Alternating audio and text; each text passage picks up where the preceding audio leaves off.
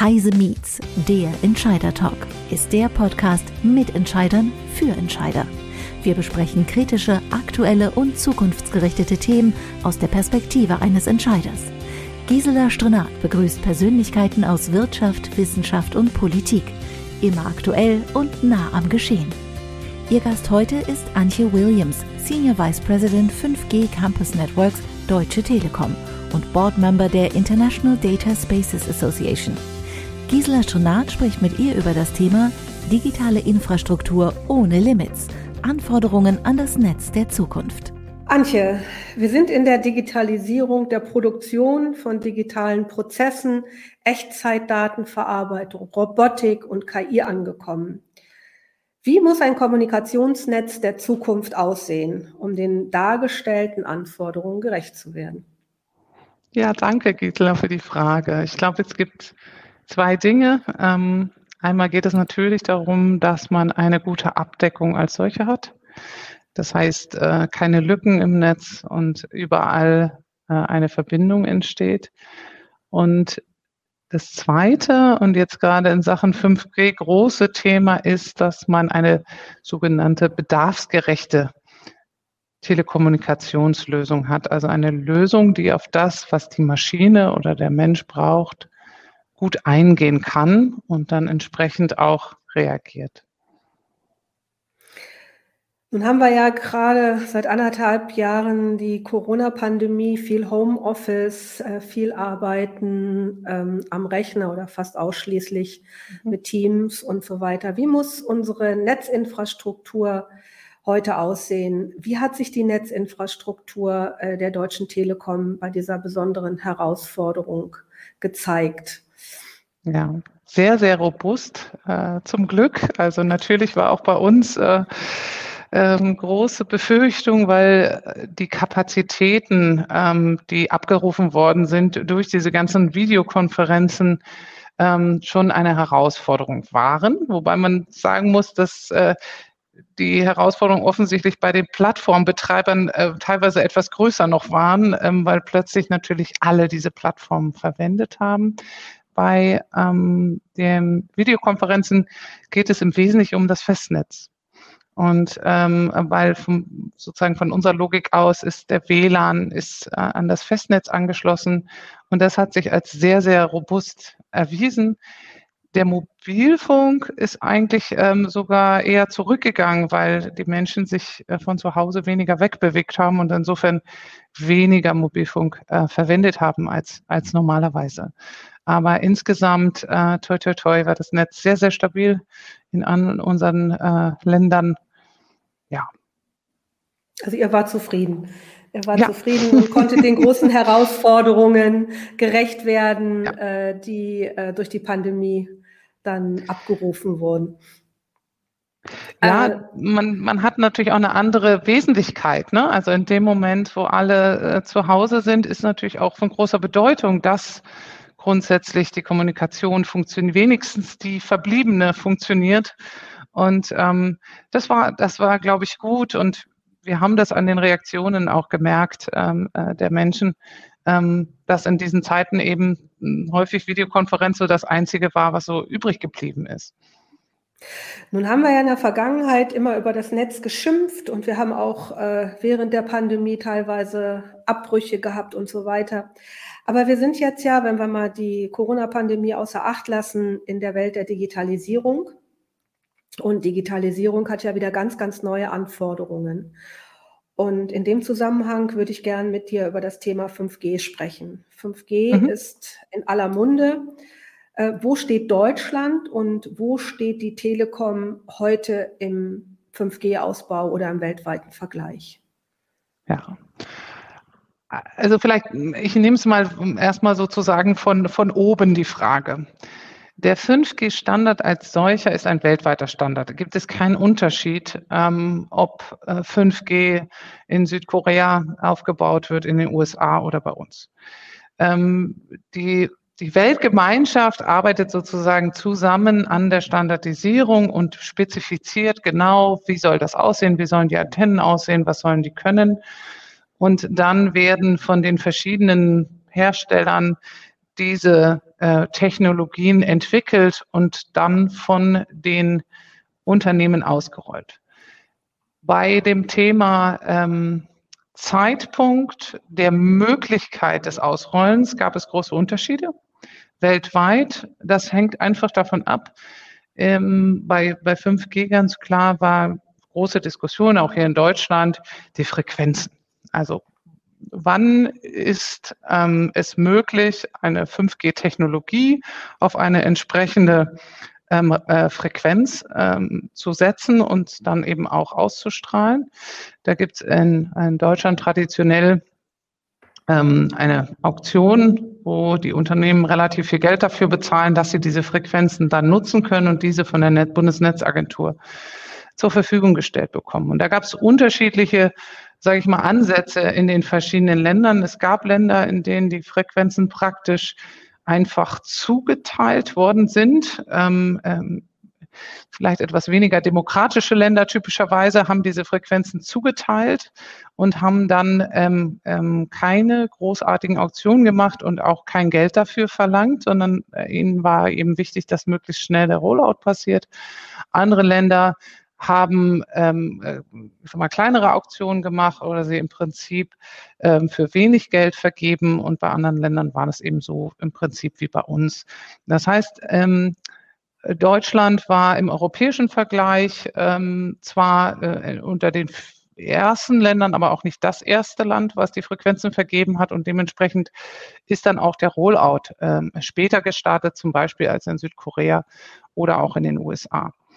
Wenn man sich jetzt die Rollout-Geschwindigkeit anguckt, ähm, äh, kann man sagen, dass wir ähm, in Deutschland eine sehr, sehr gute Abdeckung inzwischen haben äh, von 5G ähm, Rollout.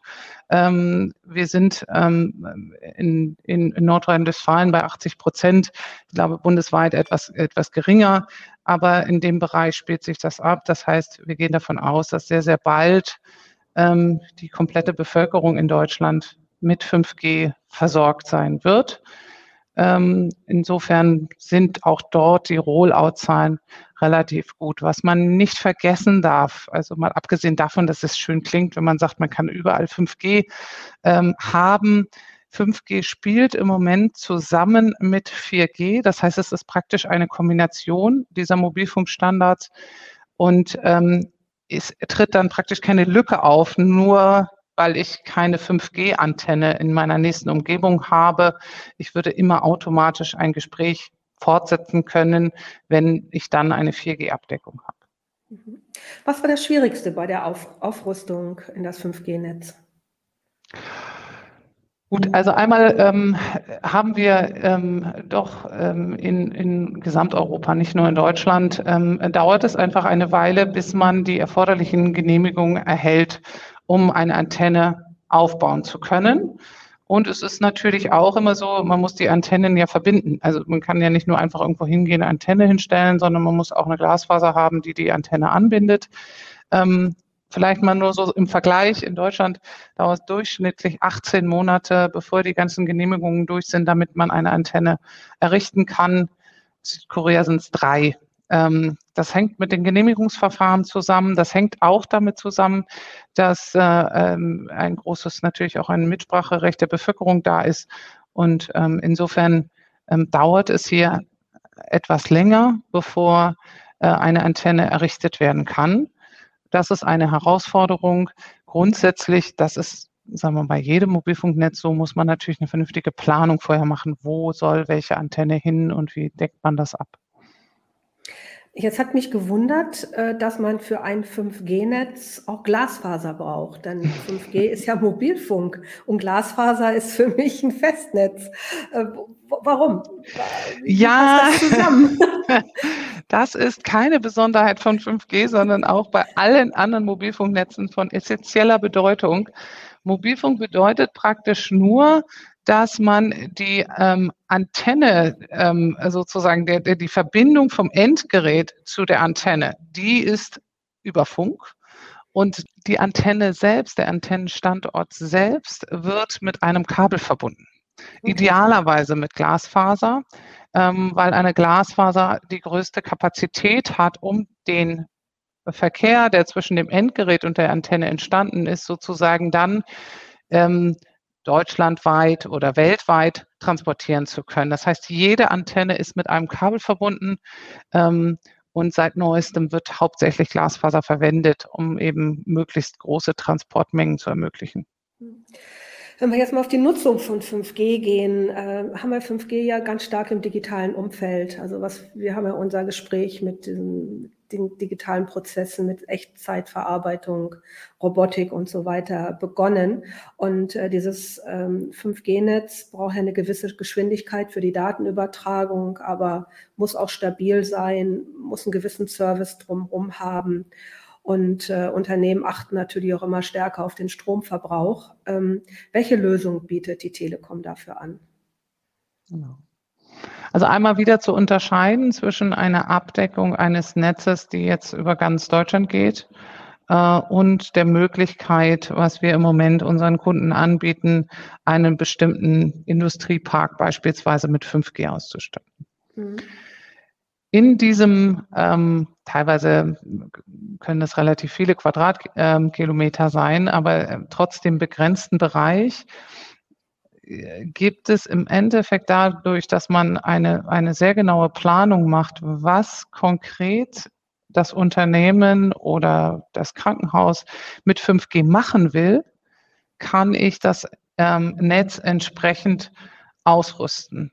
Heißt, habe ich ähm, ein ähm, Chemiepark, große Abdeckung, würde ich ein Netz errichten, was möglichst wenig Antennen erfordert, wo ich möglichst eine große Strahlkraft habe und ähm, die verschiedenen Punkte dieses Industrieparks miteinander verbinden kann. Bin ich in einer Halle und möchte Roboter steuern beispielsweise und es kommt darauf an, dass ich eine hohen, einen hohen Reaktionsgrad habe, würde ich dafür sorgen, dass sozusagen das Netz eine, eine sehr kurze Latenz hat. Latenz ist immer die Zeit, die das Signal von A nach B braucht ähm, und entsprechend gut reagieren kann. Bei anderen Anwendungsfällen ist es zum Beispiel so, dass ich möglichst viel Daten pro Zeiteinheit versenden möchte. Schönes Beispiel sind, wenn man an Flugzeuge oder auch Autos denkt, ähm, wir haben es mal Data Shower genannt, wenn die Daten des Autos, also die, ähm, die Funktionsdaten praktisch, möglichst schnell von A nach B gelangen sollen, zum Beispiel bei Testfahrzeugen. Die haben irgendwas getestet, ähm, normalerweise würde man dann, wäre man dann gezwungen, die Computer aus dem Auto auszubauen, um sie dann auswerten zu können. Wenn ich das mit einer äh, Technologie äh, schnell hochladen kann, innerhalb von einer halben Stunde oder einer Stunde diese ganzen Daten auswerten kann, dann habe ich einen Gewinn und dann kann ich halt auch das Netz entsprechend ausrüsten. Manchmal ist es so, dass das Netz ähm, lediglich, das sind dann so Beispiele wie zum Beispiel, wenn Sie zu Hause Ihre Heizung ähm, monitoren wollen oder Ihre, Ihr Garagentor oder ähnliches. Da ist eigentlich die Anforderung an das Netz, dass es möglichst wenig Energie verbraucht und nicht unbedingt schnell reagieren muss. Also das ist Ihnen eigentlich egal, ob Sie die Informationen ähm, aus der Heizung innerhalb von einer Minute bekommen oder innerhalb von einer Millisekunde. Ähm, aber es geht mehr darum, dass das Chipset, was eingesetzt wird, möglichst preisgünstig ist. Für solche Anwendungen dann ein, ein andere Software praktisch zu benutzen, ist von Interesse. Und im Fachjargon schimpft sich das dann Network Slicing, also ist die Möglichkeit, softwarebasiert das Netz unterschiedlich einzustellen, um verschiedene Dinge dem Netz abverlangen zu können. Und da geht es meistens dann um die Anforderungen verschiedener Maschinen. Wir Menschen mit unserem Smartphone haben meistens die Anforderung, möglichst viel Daten hochladen zu können äh, oder runterladen zu können, je nachdem. Also habe ich das richtig verstanden? Ähm, ein 5G-Netz wird immer individuell auf die Bedürfnisse des Kunden eingestellt und äh, danach äh, werden auch Latenzen, Stromverbrauch, Datendurchsatz und so weiter dann, dann bemessen und das ist immer ein Individualnetz. Das ist nie ein Genau, aber mehr so darf man sich das als Gruppennetz ähm, okay. äh, vorstellen, also nicht für jeden einzelnen Menschen oder einzelne Maschine. Okay, genau. Aber was in dem Zusammenhang mit 5G auch immer wieder hochkommt, ist der Begriff des Campusnetz. Also ich mhm. habe ein Campus und dort wird ein 5G-Campusnetz aufgebaut. Kannst du was vielleicht erklären, was unter diesem Begriff Campusnetz zu verstehen ist? Genau. Campus ist im Prinzip ähm, das lateinische Wort für Feld, äh, bedeutet also begrenzter Bereich. Mehr heißt das erstmal nicht. Ähm, was wir im Wesentlichen darunter verstehen, sind Industrienetze, Hafen, Flughäfen, ähm, Krankenhäuser, auch Universitäten möglicherweise, also alles, was begrenzte Bereiche ausmacht. Und äh, gerade in diesem Bereich ähm, bieten wir verschiedene Produkte an, um eben den Kunden eine Möglichkeit zu geben, ein Netz, das ihren Anforderungen entspricht, zu bekommen. Je nachdem, was sie auf diesem äh, Areal machen wollen. Also ähm, beispielsweise haben wir, ähm, äh, ist eine Firma, die ähm, mit, mit einem Hamburger Hafen mit Drohnen ähm, observiert, was passiert ähm, in, die, in der Logistik ja, und das dann monitoren kann. Ähm, das ist ein interessanter Anwendungsfall, weil ich dann natürlich eine viel häufigere ähm, Möglichkeit habe des Monitorings, als wenn ich immer äh, jeweils Menschen rausschicken muss, um das dann mir anzugucken. Also es ist so eine Art Videoüberwachung für die, ähm, die, die Lagerbestände im Hafen. Ähm, bei anderen Sachen geht es darum, Krankenhäuser anzubinden, damit die äh, Daten des MRT beispielsweise dann auch auf die Devices der Ärzte überspielt werden können. Das heißt, sie können sie sich angucken, wenn sie nicht in dem Spezialraum sind, der dafür vorgesehen ist, sondern sie können sie mitnehmen, sie können sie besprechen.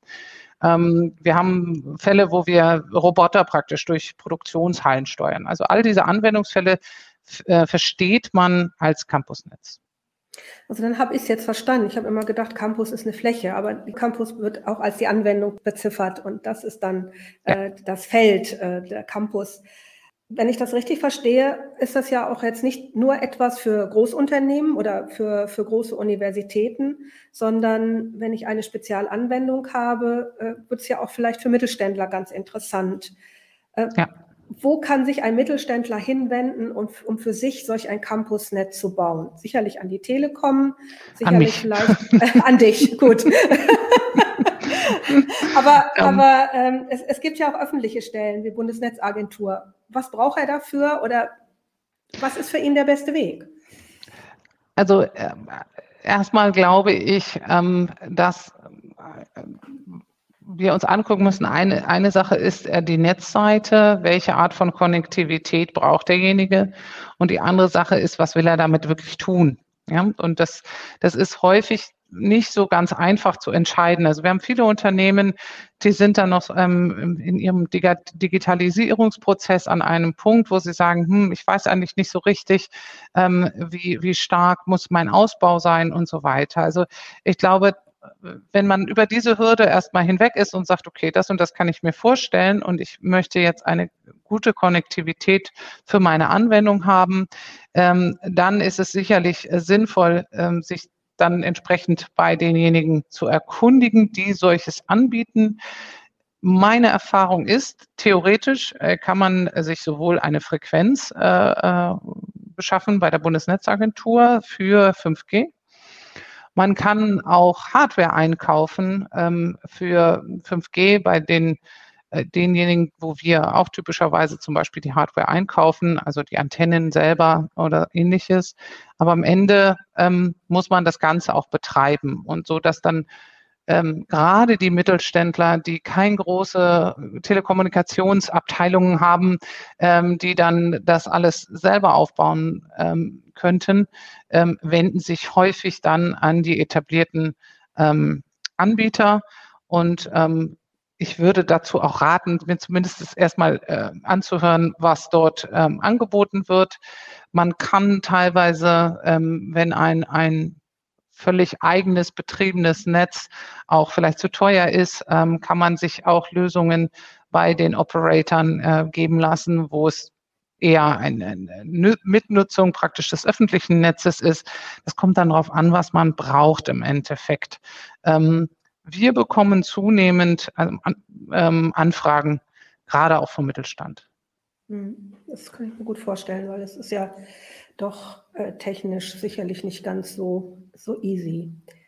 Wenn wir jetzt mal vom Mittelständler, vom Unternehmen weggehen, was hat denn die Bevölkerung? Ähm, du hattest vorhin gesagt, 90 Prozent der Bevölkerung sind Ende 2021 über ein 5G-Netz abgedeckt. Was habe ich denn als normaler Verbraucher von diesem 5G-Netz? Ja, also das Wesentliche ist, ich habe natürlich dadurch, dass ich mit 5G nochmal praktisch ähm, eine deutlich größere Kapazität hat, was die schon genannten Frequenzen angeht, ähm, steigt der gesamte Durchsatz über, über das Netz. Und man hat eine Situation, dass ich mir immer das Netz mit denjenigen teilen muss, die dann auch in der Gegend sind. Ja, das heißt, ich bin typischerweise ja nicht die einzige Nutzerin von einem ähm, Netz, äh, sondern ich muss mir die einzelne, wir nennen das Zellen, also den, äh, den einzelnen, sagen wir mal, Umkreis von einer Antenne muss ich mir mit, häufig mit vielen verschiedenen ähm, Menschen teilen und gerade da wo ähm, das Netz sehr stark genutzt wird, hat 5G den Vorteil, dass es eben zusätzliche Kapazität bringt. Was also noch äh, ein großer Vorteil von 5G ist im Verhältnis zu den Vorgängergenerationen, äh, ähm, ist die schon genannte kurze Latenz. Wozu brauche ich die? Das heißt, die Frage, wie schnell braucht ein Signal von A nach B? Und dort sind insbesondere äh, äh, die Jüngeren unter uns gefragt. Also zum Beispiel beim Gaming ist es die Reaktionszeit des Netzes häufig entscheidend, ob ich meinen Gegner schlagen kann oder nicht, sage ich jetzt mal so, ähm, weil das doch sehr ähm, ähm, äh, verzögernd ist, wenn das Netz zu langsam reagiert. Und da merkt man auch wirklich den Unterschied. Also wenn wir jetzt bei den Film angucken würden, würden wir den Unterschied in einer Latenz wahrscheinlich nicht bemerken. Also wenn wir das uns hochladen. Aber wenn es um Reaktionszeiten bei so einem Spiel zum Beispiel geht, da kann man das sehr, sehr gut merken und da wird es dann, wird es dann auch für den Privatnutzer ähm, interessant. Insgesamt glaube ich aber, dass 5G die erste Mobilfunkgeneration ist, die wirklich die großen Vorteile hat für die Industrie und damit indirekt für die Privatperson, die dann das nutzt, was die Industrie anbietet, ähm, weil sie eben, so wie vorhin beschrieben, auf verschiedene Bedürfnisse sehr gut eingehen kann, so dass dann wiederum Produkte wie Monitoring der Heizung oder der Waschmaschine gerade erst möglich werden. Ähm, das ist nicht unbedingt, sind alle Vorteile sozusagen am Smartphone zu sehen ja, sondern es gibt halt auch andere Maschinen, die davon sehr profitieren und wir eben mit diesen Maschinen. Ich sehe da einen Wirtschaftsförderungsaspekt ganz stark drin. Wenn 90 Prozent der Bevölkerung abgedeckt ist, sind auch 95 Prozent der Regionen abgedeckt. Und ich kann mich noch an Zeiten erinnern, vor ein paar Jahren, wo wir gesagt haben, in der Digitalisierung hängen wir den ländlichen Bereich ab, weil dort das Netz einfach schlecht ist und sich Firmen dort nicht ansiedeln können. Das müsste dann ja zu Ende sein. Ja, also natürlich ist es ähm, immer, es gibt manche Gegenden, wo es wirklich eine Herausforderung ist, ein Netz aufzubauen.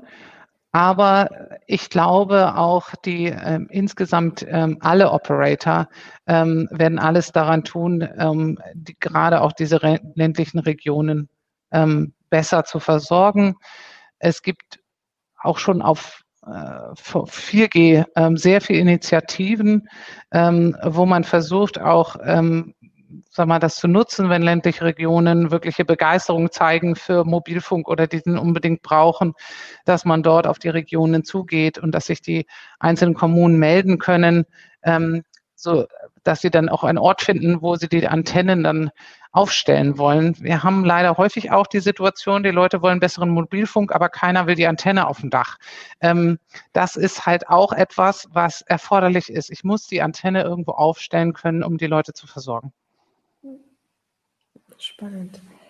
Vielleicht noch ein anderer Begriff, der auch im Zusammenhang mit 5G immer fällt, ist das Thema Edge Computer. Wozu brauche ich einen Edge Computer, wenn ich ein 5G-Netz habe? Steht dieser Computer beim Anwender oder äh, wo, wo wird der installiert? Sehr gute Frage. Also es gibt ähm, grundsätzlich kann der überall stehen. Das ist nicht definiert und es ist praktisch, Edge Computing ist sozusagen die nächste Ebene. Also ich habe ein Netz, das verbindet erstmal Geräte. Und ähm, ich kann ähm, über Edge Computing ähm, kann ich bestimmte zum Beispiel Anwendungen auch steuern. Und ich habe so eine Art Datenzentrum. Und ich kann das sehr zentral gestalten. Also theoretisch kann ich eine so, das ist im Prinzip ist das ein Server, also ein Computer, der da steht. Deswegen heißt es auch Edge Compute. Und ich könnte einen für ganz Deutschland haben. Der müsste relativ groß sein, weil da viele Daten hin und her gehen. Und nun kann ich aber auch sozusagen ähm, das mehr aufteilen. Was wir zum Beispiel bei Campusnetzen machen, ist, dass wir so ein Edge Compute für jeden Kunden einrichten. Das heißt, die kompletten Daten verbleiben dann in dem Fall bei dem Kunden auf dem Campus und verlassen diese nicht. Und für manche Kunden ist das von großer Bedeutung, ähm, dass eben gerade bei äh, mal, Angst vor Industriespionage, dass eben auch die Daten auf dem Campus verbleiben können. Andere Kunden sagen, mir reicht es aus, zum Beispiel, dass ich eine Edge-Komponente habe für meine 20 verschiedenen Werke. Ja, das bedeutet aber auch, dass man dann eben 20 Werke mit dieser Edge-Komponente verbindet. Aber im Prinzip ist eine Edge-Komponente eine Art Datenspeicher und etwas, wo ich bestimmte Services drauf laufen lassen kann. Keine also auch, Konnektivität. Mhm. Also auch ganz starken Sicherheits, Sicherheitsgedanke. Ja, bei, bei, wenn man die, genau, wenn man das Netz auf dem Campus haben will, dann spielt häufig die, die Sicherheit eine sehr große Rolle. Dieser Begriff Sicherheit verleitet mich jetzt zu einer Frage, wo ich nicht weiß, ob du die beantworten möchtest, aber ich möchte sie gern stellen, und zwar die Diskussion um Huawei. Ihr braucht ja ein Netz äh, äh und der größte der Welt ist nun Huawei, ein chinesisches Unternehmen. Und weltweit gibt es jetzt Diskussionen, können wir Huawei einsetzen oder nicht? Ich weiß, in Deutschland gibt es noch keine Entscheidung. Äh, ich will jetzt auch von dir gar nicht wissen, warum es die Entscheidung nicht gibt, weil ich glaube, die kannst du glaub, nicht beantworten. Nicht. aber, nee. aber warum, warum wird, wird das so, so heftig diskutiert? Also ich glaube, äh, zu den politischen Gründen, warum das äh, diskutiert wird, ähm, könnte ich keine solide Auskunft geben. Grundsätzlich haben wir als Deutsche Telekom ein großes Interesse daran, möglichst viele verschiedene Vendoren bei uns im Netz zu haben, um die Abhängigkeit von Einzelnen natürlich gering zu halten. Wir haben uns als Deutsche Telekom entschieden, Huawei aus dem Kernnetz herauszunehmen. Und ähm, wir haben auch grundsätzlich, es gibt eine Initiative, ähm, die heißt Open RAN, wo wir ähm, versuchen technisch möglichst kleinteilig sozusagen verschiedene Komponenten auseinander sozusagen getrennt zu beauftragen, sage ich es mal so, und nicht immer nur sozusagen Ende-zu-Ende-Lösungen von einem Hersteller zu kaufen, was natürlich dann auch die Möglichkeiten mit sich bringt, möglichst gut dann auswählen zu können. Mhm. Okay, also möglichst breit gestreut und sich nicht auf einen verlassen und dann auch richtig streuen. So habe ich es genau. verstanden. Genau. Okay. Lass uns äh, zum Schluss unseres Gesprächs noch mal ein bisschen in die Zukunft gucken. Wir haben jetzt ganz viel über 5G gesprochen, aber ähm, mittlerweile gibt es ja auch erste Ideen zu 6G. Was, was heißt 6G und wo geht es da in der Zukunft hin? Ja, also 6G muss es natürlich geben, ähm, weil es alle zehn Jahre einen neuen Mobilfunkstandard gibt. Äh, wir alle erinnern uns immer noch ganz gut an 2G, wo dann zum ersten Mal äh, mit äh, einem Nokia-Handy die Kommunikation für den Normalbürger äh, möglich war. Ähm, 6G wird sehr stark eine Weiterentwicklung sein. Also wir sind jetzt schon mit 5G, habe ich vorhin versucht, ein bisschen zu erläutern, sehr softwarebasiert unterwegs. Ähm, Im Gegensatz zu früher, wo äh, viele, sagen wir mal, äh, Software-Aspekte verbaut waren in die Hardware. Jetzt versucht man es zunehmend zu trennen und ich glaube, dieser Trend wird in äh, 6G fortgesetzt werden. die Anforderungen beispielsweise der Industrie an ein Mobilfunknetz werden immer, immer höher. Je mehr das jetzt auch genutzt wird für die Industrie, gehe ich davon aus, dass das, was wir heute mit 5G anbieten können, ähm, dann irgendwann nicht mehr ausreichend sein wird. Das heißt, die Anzahl der, der Endgeräte, die ähm, angeschlossen werden, die Zuverlässigkeit des Netzes und so weiter wird sich weiterentwickeln. Und da wird 6G eine Antwort darauf finden müssen. Definiert ist der Standard heute noch nicht. Aber okay. die Kollegen sind dran. Mhm. Okay, so können wir gespannt sein, was dann noch in der nächsten oder in der Zukunft kommt. Wie nah die Zukunft ist, glaube ich, ist noch ganz äh, ungewiss. Ja, Antje, vielen Dank für das spannende Gespräch, für das äh, dann doch recht technische Gespräch. An dieser Stelle möchte ich aber auch nicht ganz unerwähnt lassen, dass du äh, für den 5G World Women's Award 2021 nominiert bist, der, glaube ich, im September entschieden wird. Ich drücke dir alle Daumen, genau. dass du diesen Award bekommst. Alles, alles Gute und äh, ja, danke äh, für die tollen Auskünfte, äh, die du uns zum Thema 5G und zum Thema Infrastruktur gegeben hast. Vielen Dank. Vielen Dank, Gisela. Das war Heise Meets, der Entscheider Talk. Beim nächsten Mal begrüßt Gisela Strenat Thomas Janot, Gründer des Mittelstandswiki, geschäftsführender Gesellschafter der Just for Business GmbH und Director Heise Business Services. Mit ihm spricht sie über das Thema, für wen und warum Business Content Fluch und Segen zugleich ist. Wir freuen uns auf Sie.